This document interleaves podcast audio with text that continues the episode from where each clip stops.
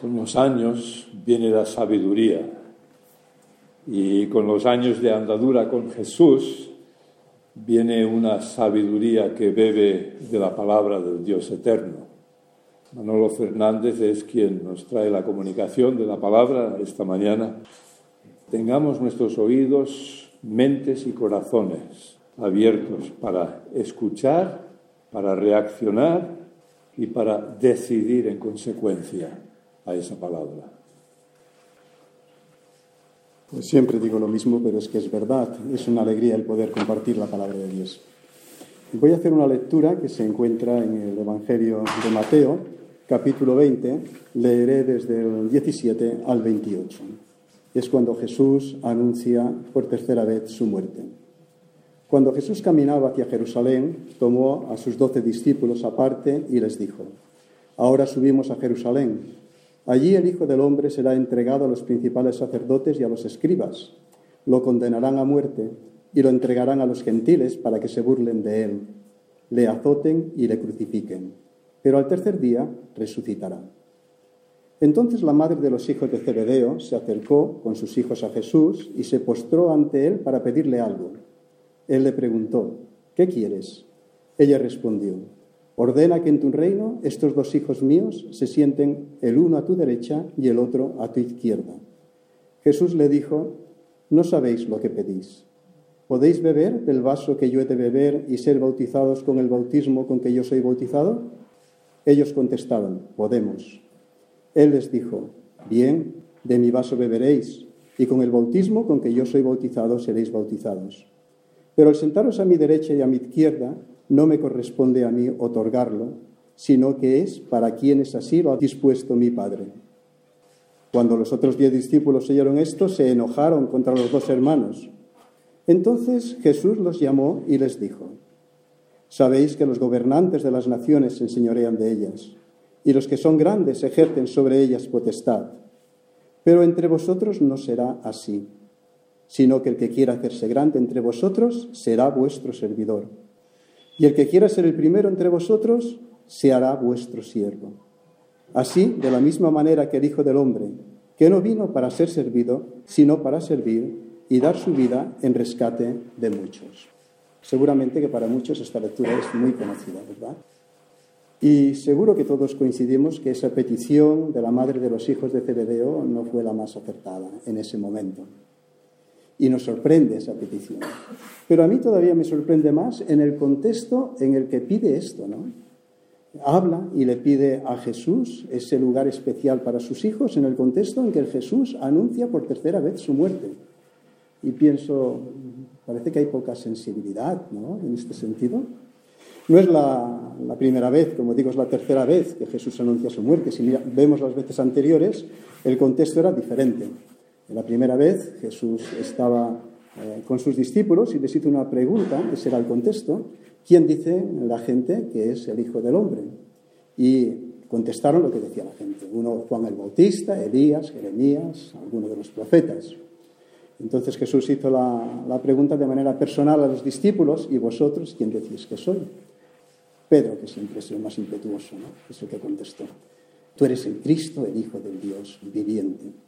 Y el Señor le dijo que eso no se le había manifestado carnes ni sangre, sino su Padre Celestial. O sea, aquí no podía llegar. En ese mismo contexto, dos versículos siguientes, Jesús anuncia su muerte. Y la anuncia con las mismas palabras que anuncia aquí, que será, eh, lo condenarán a muerte, lo entregarán a los gentiles para que se burlen de él, lo azotarán y le crucificarán, y al tercer día resucitará. Bueno, la, la muerte la podían entender, la resurrección no la entendieron, ¿verdad? Hasta que no tuvieron la evidencia. ante la evidencia no necesitas fe, es, una realidad, ¿no? Entonces fue cuando la, entendieron. Pero la muerte parece que sí la entendían. A veces no querían escuchar porque sus expectativas eran diferentes, pero sabían que era el sufrimiento que esto conllevaba. ¿Qué es lo que hizo Pedro en ese contexto? Fue sensible, ¿no? Se acercó a Jesús, y la quería convencer, ¿no? Utiliza una palabra eh, como le reconvenía, ¿no? Señor, que eso nunca te acontezca. Pues claro que sí, haríamos lo mismo nosotros, ¿verdad? Trataríamos de consolarlo, de ayudarlo. aunque hemos de decir que lo haríamos en nuestra ignorancia, como lo hizo Pedro en su ignorancia, ¿no? porque el Señor le dijo unas palabras que eh, suenan fuerte.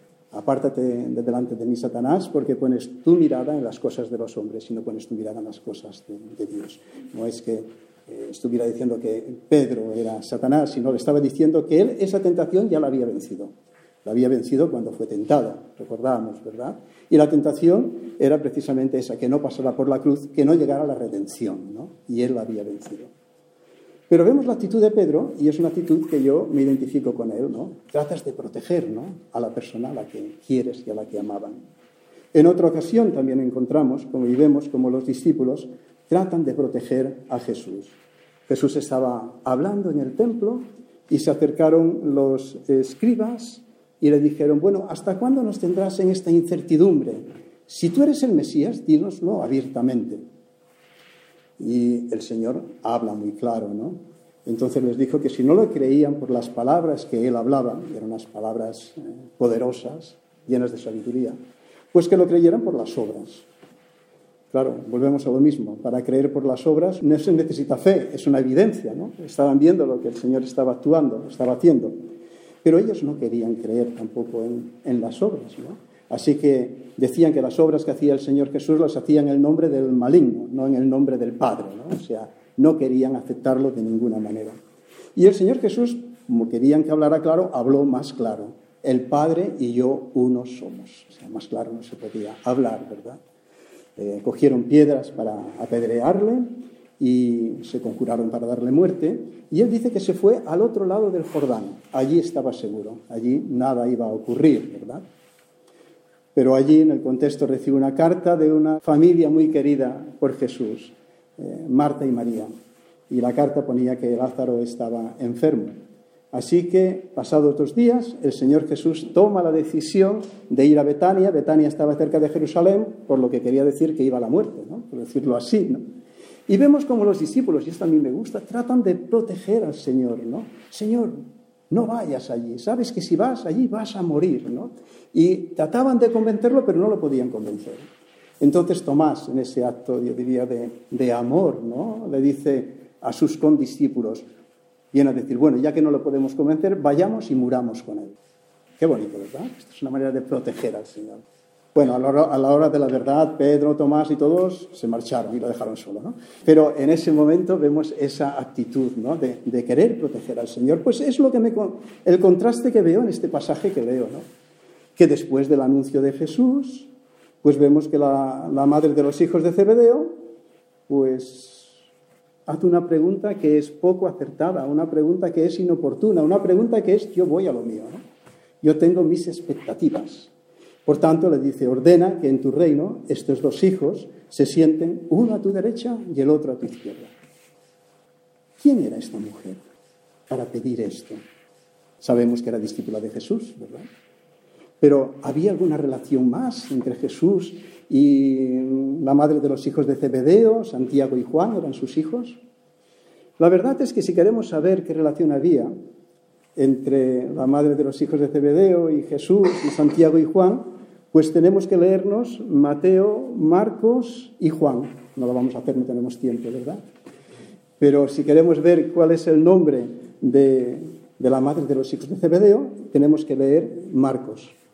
Cuando Mateo habla de las mujeres que estaban con Jesús en la crucifixión, en su muerte, da una serie de nombres, que luego Marcos repite estos nombres. Y hay una misma persona que va cambiando el nombre. En Mateo utiliza esto, la madre de los hijos de Zebedeo. En Marcos da su nombre, le llama Salomé.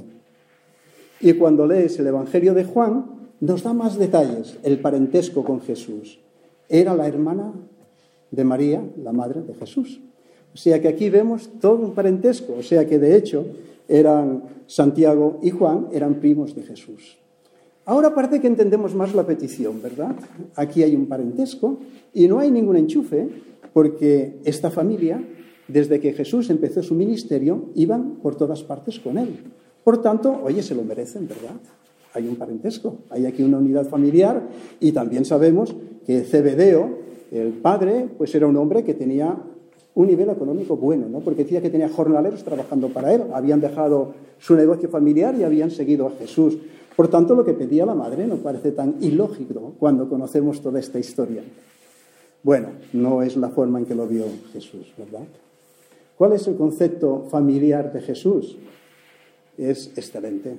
Sabemos que cuando estaba en la cruz llamó a su discípulo amado ¿no? y le dijo que cuidara de su madre. ¿no? Su discípulo amado era Juan, ¿verdad?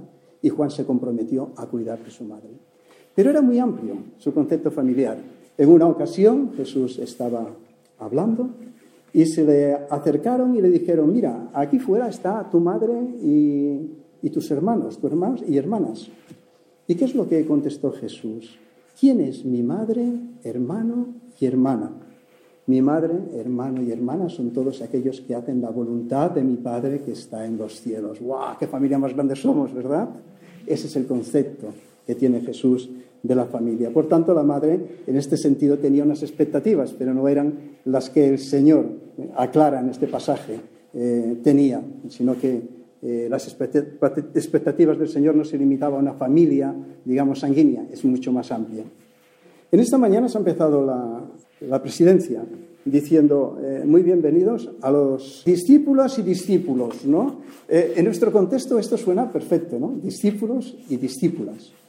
Pero en el contexto del Señor Jesús esto no era normal decir discípulas, ¿verdad?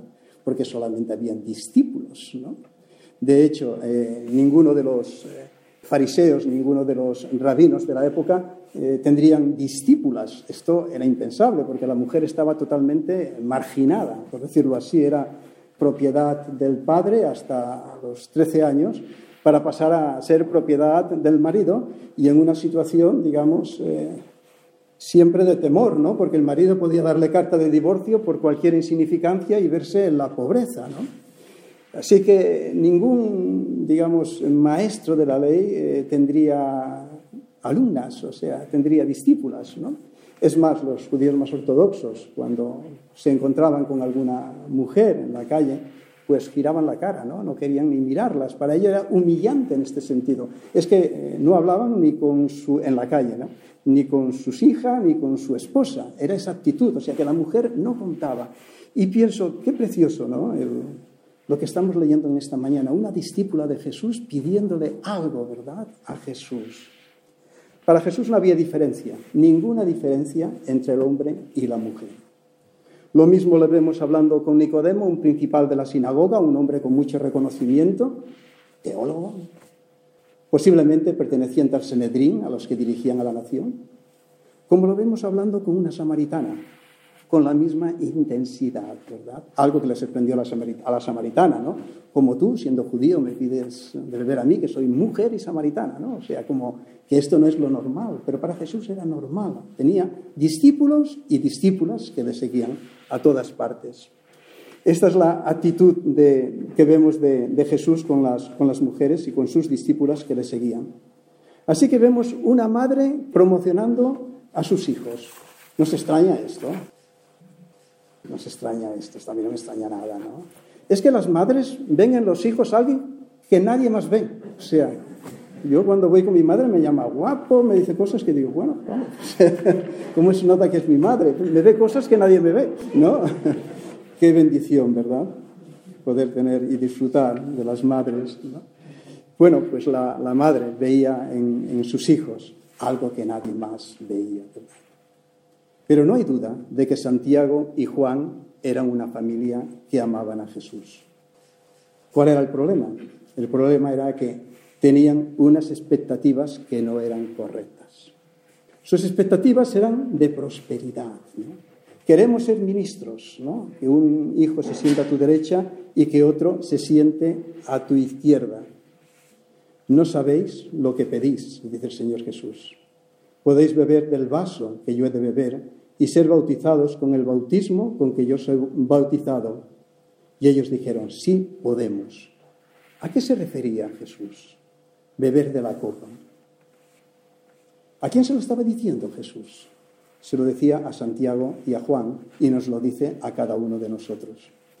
Lo curioso es que cuando lees la vida de Santiago y la de Juan fueron vidas muy diferentes. Santiago fue el primer mártir de los apóstoles. Y Juan tuvo una vida muy larga, muy larga, muy larga. Llegó anciano y murió de una muerte natural. ¿Los dos bebieron esa copa que decían que tenían que beber? Pues claro que sí. Los dos bebieron la copa. ¿Qué quiere decir? Para mí quiere decir sencillamente seguir a Jesús. Esto es beber la copa. Seguir a Jesús es negarnos a nosotros mismos, es vivir conforme a la voluntad de Dios en todas las circunstancias que nos encontremos. Eso es beber la copa, es esa negación a nosotros mismos. Es, en momentos complicados, siempre hacernos esa pregunta que ya conocemos, pero que yo me la sigo haciendo cada día, ¿qué haría Jesús en mi lugar? ¿verdad? Y tomar la decisión conforme a la voluntad de Él. La petición de Santiago y Juan molestó a los otros. Pues claro que los molestó, es normal, pongámonos en su lugar, ¿no? Y yo me pregunto, ¿qué expectativas tendrían los otros? No lo sabemos, no nos lo dicen. ¿Qué expectativas tendría Judas? ¿Ya habría tomado la decisión de traicionar a Jesús? ¿No la habría tomado? No lo sabemos, ¿no?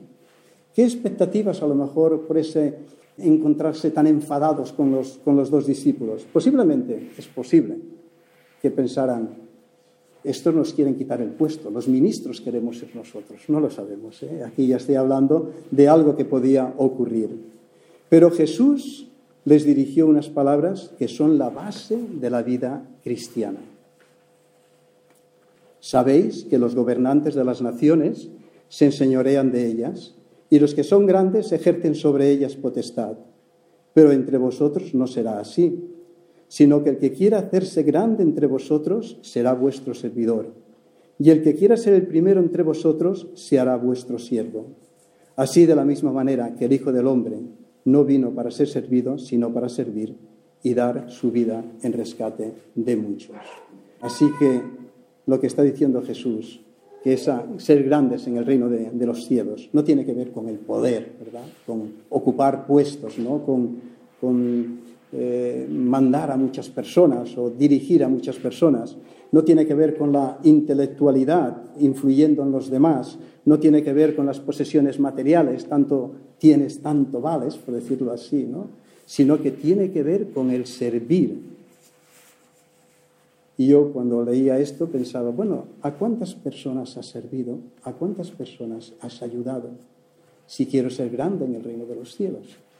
Es mi manera de vivir. El domingo, cuando terminó el culto, el bar de los Olivos hizo una chocolatada, ¿verdad? Y muy agradecidos porque nos sirvieron, ¿verdad? Y al terminar el culto, cuando me iba para casa, una hermana salía con un vaso de chocolate y una, y una pasta. Y me llamó la atención, ¿no? Y al final vi que se la estaba llevando a un señor que, es, eh, que vive en la calle, que a veces se estira aquí en el banco. Y pensé, esto es el grande en el reino de los cielos, ¿verdad? Es a lo que estamos llamados a servir. Y si os digo la verdad, yo sé que tenemos muchos defectos como iglesia, pero me sentí orgulloso en el sentido de que he visto necesidades en la iglesia de personas que han necesitado una casa y alguien ha abierto sus puertas. Me he sentido orgulloso porque hay necesidades de alimentos y un grupo de hermanos pues están sirviendo. Y eso es el grande en el reino de los cielos. Digo ejemplos, pero podría poner todos los ejemplos que conocemos en la iglesia. Si algo estamos llamados a hacer y queremos ser grandes en el reino de los cielos, sirvamos a los demás, sirvamos al barrio en el que el Señor nos ha puesto. Esto es ser grande en el reino de los cielos. ¿Qué lección nos da el Señor, verdad? ¿Cómo nos enseña la forma en que la vida tenga completamente sentido?